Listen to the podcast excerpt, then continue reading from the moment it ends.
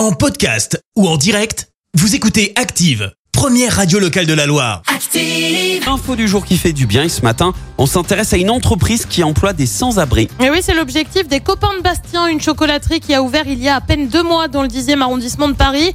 Une fois sur place, bah c'est simple, vous pouvez fabriquer votre chocolat. Euh, tout part du constat de l'un des créateurs. Mon petit garçon m'a demandé un jour pourquoi je ne donnais pas de travail au monsieur qui dormait dehors alors que j'avais une entreprise. C'est là que Stéphane a le déclic. Il plaque sa carrière dans l'informatique et s'allie à un chef pâtissier pour créer cette boutique. Le but, permettre aux personnes en grande précarité sans diplôme et sans compétences d'être formées avec à la clé un CDI. Merci. Vous avez écouté Active Radio, la première radio locale de la Loire. Active.